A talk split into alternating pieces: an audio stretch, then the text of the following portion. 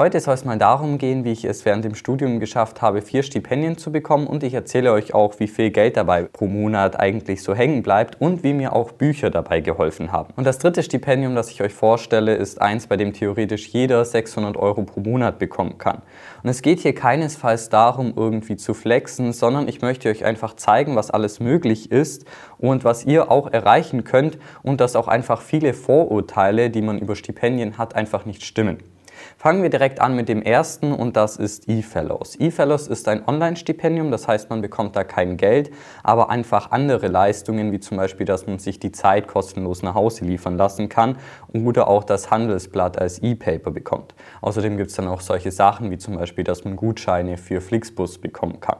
Aber insgesamt ist das Ganze eigentlich eher ein Karrierenetzwerk. Das heißt, man hat dann zum Beispiel da auch ein Jobportal und kann auch an Events teilnehmen, wie zum Beispiel irgendwelchen Excel-Kursen oder wo es dann darum geht, wie man sich zum Beispiel bei McKinsey bewerben kann. Bei den Auswahlkriterien ist es so, dass man sehr gute Leistungen mitbringen muss, wobei ich jetzt aber nicht genau weiß, was das Ganze bedeutet. Also es gibt einen Quick-Check, den man online machen kann und das habe ich mal mit verschiedenen Noten ausprobiert und das Ergebnis war jetzt zumindest bei mir, dass da eigentlich schon so eine 1 vor dem Komma stehen sollte und dass man sich eben auch neben der Uni einfach noch engagieren sollte. Meine Empfehlung wäre hier, sich einfach wirklich mal zu bewerben. Also der Bewerbungsprozess ist ziemlich einfach. Man kann es jederzeit machen, es gibt da keine Fristen oder so und man bekommt auch relativ schnell eine Rückmeldung, also so nach knapp einer Woche zum Beispiel. Ähm, oder ihr könnt euch beispielsweise auch als Mitglied registrieren, wenn ihr jetzt ähm, kein Stipendiat werdet und profitiert dann trotzdem von ein paar Vorteilen, wie zum Beispiel, dass ihr euch den Karriereratgeber als E-Book ähm, herunterladen könnt. Kommen wir jetzt mal zu einem Stipendium, wo es tatsächlich Geld gibt und das ist das Deutschlandstipendium. Dabei bekommt man 300 Euro pro Monat und das Ganze läuft so ab, dass 150 Euro davon von privaten Förderern kommen, also eigentlich hauptsächlich von Unternehmen und der Rest kommt dann vom deutschen Staat, also sprich vom Bund. Ähm, und der Auswahlprozess kann hier von Uni zu Uni grundsätzlich komplett unterschiedlich sein. Also bei mir war es so, dass man zu den 10% der Besten gehören musste und auch irgendwie gesellschaftliches Engagement mitbringen musste. Also das ist bei ganz vielen leistungsabhängigen Stipendien so, dass die eben nicht nur auf die Noten schauen, sondern auch darauf, dass man sich außerhalb von der Uni irgendwie engagiert. Und dann kann man sich mit einem drei- bis vierseitigen ausformulierten Lebenslauf und auch ein paar anderen Unterlagen bewerben und wenn das dann geprüft wurde, wird man zu einem Auswahlgespräch eingeladen und bekommt dann eben die Rückmeldung. Das heißt, mein Tipp hier wäre auch wirklich einfach zu schauen, ob ihr nicht die Voraussetzungen erfüllt und jetzt nicht darauf zu warten, bis ihr von der Uni angeschrieben werdet, sondern es einfach wirklich mal zu probieren. Also so war es damals auch bei mir. Ich habe mich einfach mit meinem Abi-Zeugnis beworben, obwohl ich damals noch gar nicht wusste, ob ich die Zulassungskriterien überhaupt erfülle oder nicht. Genau, deshalb mein Tipp wäre hier einfach probiert's und schlimmsten Falls ähm, klappt es eben nicht. Kommen wir jetzt schon direkt zum dritten Stipendium und das ist eines, das theoretisch jeder bekommen kann und zwar, wenn ihr während dem Studium ins Ausland geht, also Erasmus Plus.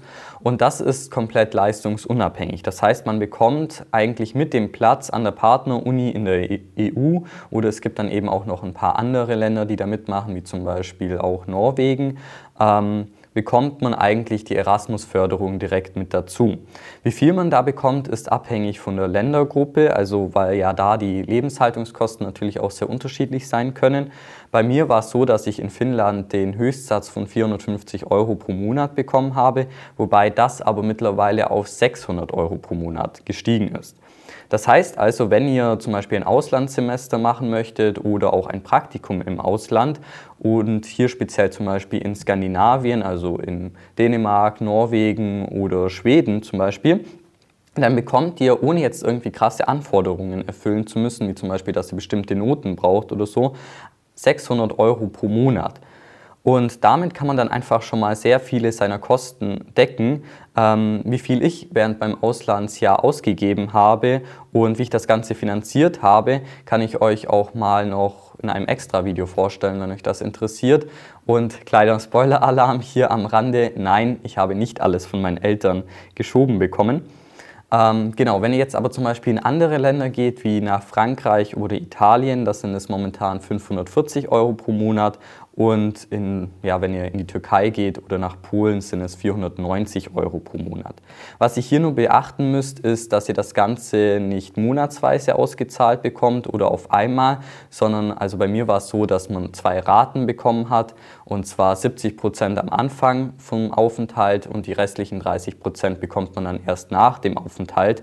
Also bei mir waren das knapp 2700 Euro, die ich eben vorher bekommen habe. Also das wird taggenau berechnet. Bei mir war es dann von Mitte ähm, August bis Anfang Mai.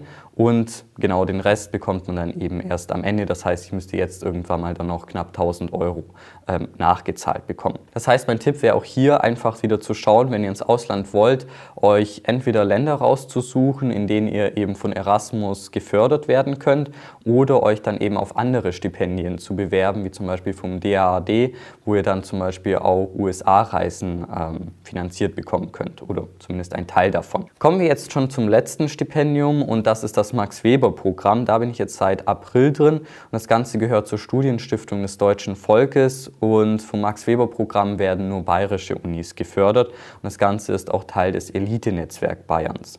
Hier bekommt man insgesamt pro Semester 1290 Euro, das heißt pro Monat sind das dann runtergerechnet knapp 200 Euro, also sprich schon mal weniger als beim Deutschlandstipendium. Und hier ist es auch so, dass eine Doppelförderung im Deutschlandstipendium gar nicht möglich ist. Das heißt, ich habe mich dann zwischen den beiden entscheiden müssen.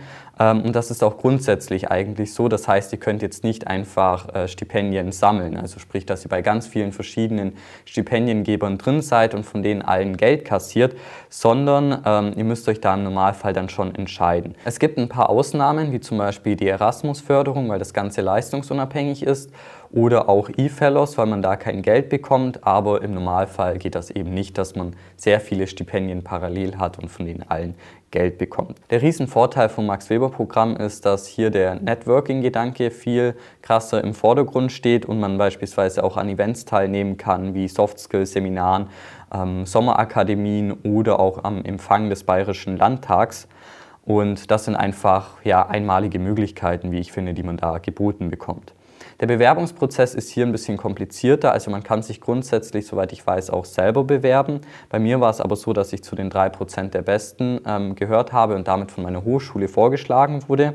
Und genau, dann bewirbt man sich auch einfach mit einem ausformulierten Lebenslauf und braucht dann zum Beispiel auch noch ein Empfehlungsschreiben von einem Prof und muss auch wieder irgendwie ja, sich gesellschaftlich engagieren. Bekommt dann, wenn es klappt, eine Einladung zum Auswahlseminar. Also bei mir waren das zwei Tage, wo man dann einfach Gruppendiskussionen hatte, wo man auch selber was präsentieren musste und dann die Diskussion moderiert hat und eben auch Einzelgespräche. Und danach bekommt man dann auch schon die Rückmeldung, ob es klappt oder nicht.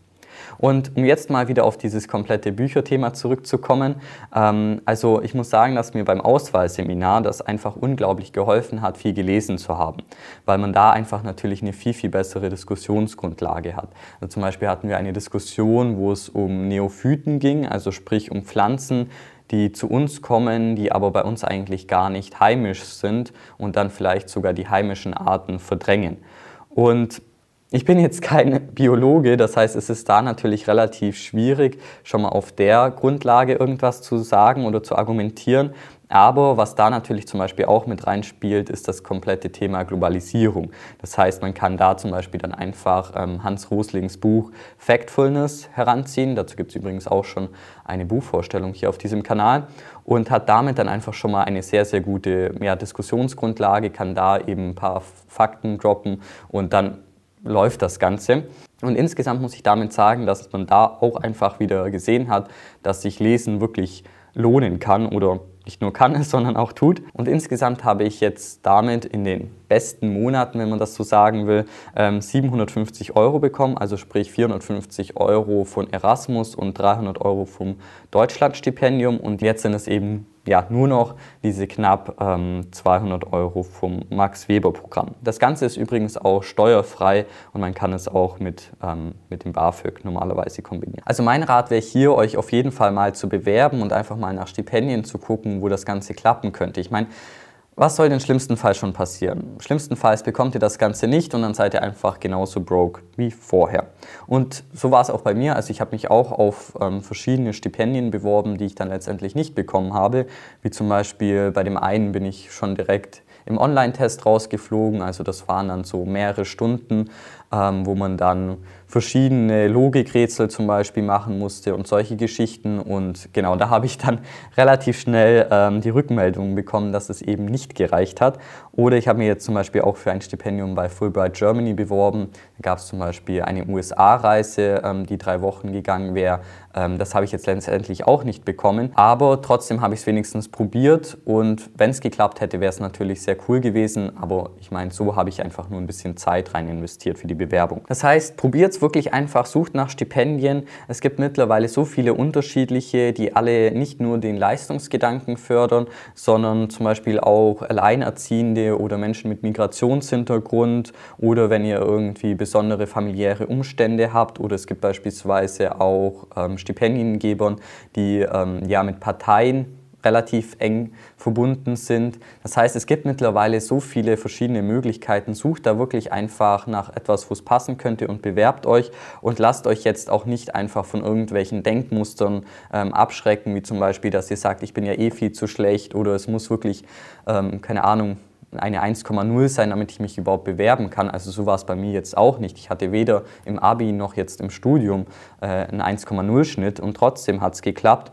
Und ja, wie bei allem im Leben, probiert es einfach, macht es einfach und wenn ihr es nicht macht, wisst ihr auch nicht, ob es nicht vielleicht doch hätte klappen können. Und ich glaube, das Schlimmste ist wirklich, wenn man dann einfach so ähm, ja, im Sterbebett liegt und zurückschaut und sich denkt, was wäre wenn gewesen. Das heißt, macht es einfach.